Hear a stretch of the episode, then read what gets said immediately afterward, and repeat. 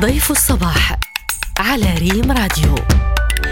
أستاذ العلاقات الدولية والقانون الدولي بجامعة القاضي عياض بمراكش الأستاذ عبد الفتاح البلعمشي صباحك سعيد. النور مرحبا بك ضيفنا الكريم. حديثنا هذا الصباح سي عبد الفتاح عن منتدى المغرب الدبلوماسية الصحراء المنظم في الداخل. طبعا هذا المنتدى هو فرصة يعني تجمع ما بين الخبراء والدبلوماسيين وصناع القرار في القطاعين الخاص والعام بين المغرب وبلدان إفريقية أخرى. الهدف هو تعزيز العلاقات الثنائية ومتعددة الأبعاد وكذلك التنمية المشتركة والتضامن ما بين بلدان الجنوب. هذه مناسبة لنتحدث عن السياسة الإفريقية للمغرب. هذه السياسة يبدو بأنها تدخل مرحلة جديدة من حيث المضمون من حيث طبيعة المشاريع من حيث كذلك الأهمية الجغرافية ومن حيث بعدها المؤسساتي ما أبرز ملامح السياسة المغربية في إفريقيا؟ المغرب هو طور أداءه فيما يخص البعد الإفريقي وإن كانت العلاقات بين المغرب والدول الإفريقية في شقها الثنائي هي متطورة إلى حد بعيد إلا أنه بعد القمة 28 للاتحاد الإفريقي التي حضرها جلالة الملك والتي دشنت انضمام المغرب إلى الاتحاد الإفريقي آه، أعطت لي هذا التراكم زخما آه، متجددا باستمرار وهي الآن تحقق نتائج آه، كما أشارت كلمة السيد وزير الخارجية في مجالات متعددة بمعنى في مجال التضامن وفي مجال التعاون وفي مجال القضايا الأمنية والسلام والتنمية. بمعنى أن المغرب هو طور أداءه اولا من داخل أجهزة الاتحاد الإفريقي وهو يعني يجعل من السياسة الإفريقية أولوية من أولويات سياسته الخارجية. نلاحظ مثلا منذ سنة 2000 يعني الزيارات التاريخية التي قام بها جلالة الملك إلى عدد من الدول وعددت ب 50 زيارة.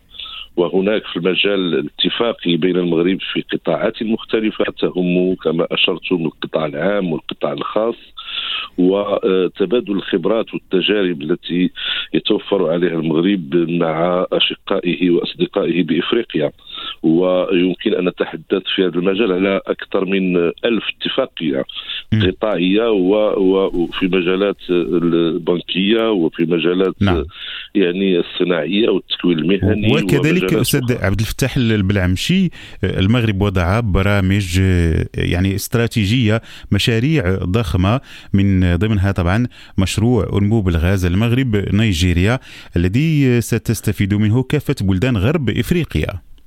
بالفعل هناك استراتيجية تزاوج بين آه، يعني ضبط العلاقات بشكل يعني متطور وفي إطار رابح رابح. وأيضا هناك مشاريع استراتيجية حينما نتحدث اليوم عن أنبوب الغاز بين نيجيريا والمغرب وعدد من الدول التي تستفيد منه في غرب إفريقيا حينما نتحدث على المنتدى الذي حققه المغرب لدول المطلة على الاطلسي ويعني تطوير وتنمية الاقتصاد الأزرق بين هذه البلدان وتعزيز الموقع التفاوض اقتصاديا. وتجاريا بالنسبة لإفريقيا مع شركائها الدوليين. المغرب هو يبني بلاء حسنا في هذه الأمور مجتمعة وهو يعطي تجربته أيضا في المجال الفلاحي وفي ما يمكن أن نعتبره بدبلوماسية الفوسفات بين قوسين حينما يمنح لأشقائه وشركائه امتيازات معينة فيما يملكه المغرب. بمعنى أن المغرب حينما يتحدث ويتفاعل مع البعد الإفريقي فهو يسبق ويغلب. اولا تعزيز الموقع التفاوضي لإفريقيا. ثانيا آه، آه، آه، السعي نحو التنمية. واستبعاد كل الملفات الخلافية والملفات السياسية التي كانت نعم. ترهن العلاقات بين الدول الإفريقية وحتى السياسات الداخلية أستاذ عبد الفتاح البلعمشي الاستاذ القانون العام والعلاقات الدولية بجامعة القاضي عياد في مره تراكش السياسات القطاعية المغربية. دائما ما كان عندها نزوع إفريقي وأفق إفريقي. نتحدث طبعا عن مصنع اللقاحات الذي يتوجه إلى إفريقيا يريد أن يحقق السيادة التلقيحية والصحية في المغرب وفي إفريقيا. نتحدث كذلك عن الأمن الغذائي بأفق إفريقي ومغربي لكن بأفق إفريقي يعني حتى البرامج الوطنية دائما ما عندها هذا المنحى والتوجه والانفتاح على القارة الإفريقية. بالفعل السياسة المغربية بإفريقيا والسياسات العمومية هي بشكل عام آه، تسعى إلى يعني آه، إقحام البعد الإفريقي في توجهها على اعتبار أن هذه الرؤية التي اسس لها جلالة الملك هي تسعى إلى أن يعني تستثمر بشكل إيجابي في آه، علاقات جنوب جنوب التي أصبحت آه، نوعا من الرهان الذي آه، يؤدي ويفضي إلى نتائج إيجابية على هذه الدول سواء من حيث المبادلات أو من حيث الأبعاد الاستراتيجية الأخرى أو من حيث حتى توحيد المواقف والرؤى. فيما يخص القضايا الدولية.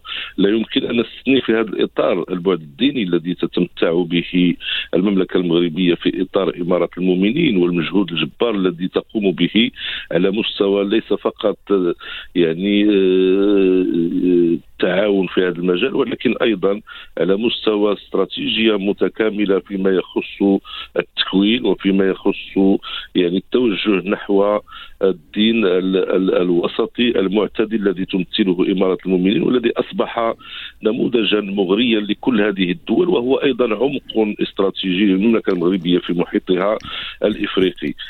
إذا نعم. نحن نتحدث عن أبعاد اقتصادية أبعاد اجتماعية أبعاد تعاون أبعاد يعني آه، مثالية فيما يخص العلاقات المغربية الإفريقية.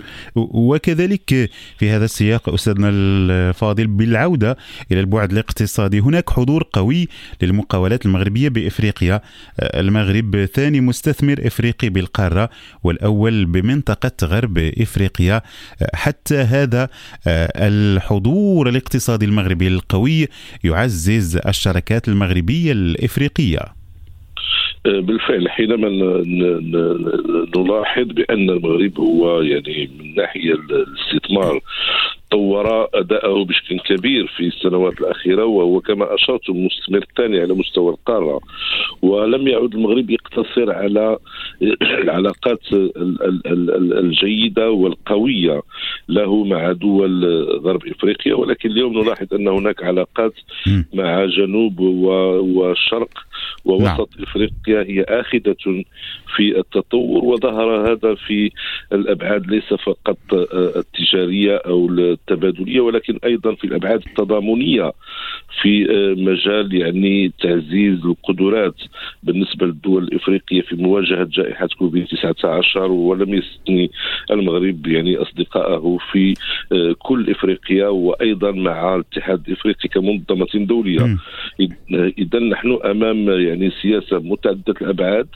تتطور باستمرار وهي اليوم آه، إذا أردنا أن نتحدث عن الحصيلة فإنها تسير بشكل تصاعدي وبشكل يحقق الأهداف التي حددتها السياسة الخارجية المغربية منذ البدء والتي تجعل من البعد الإفريقي بعدا آه، ذو أولوية و, و, و, و, و, و في, في السياسة الخارجية للمغرب. نعم. على استراتيجية تسعى إلى تعزيز التنمية وتعزيز الموقع التفاوضي لافريقيا وخلق علاقات يعني آه، يمكن أن تؤدي إلى عمل مشترك له نتائج إيجابية على مستوى كل القارة من ناحيه الدبلوماسية والسياسية. بارك الله فيك الأستاذ عبد الفتاح البلعمشي.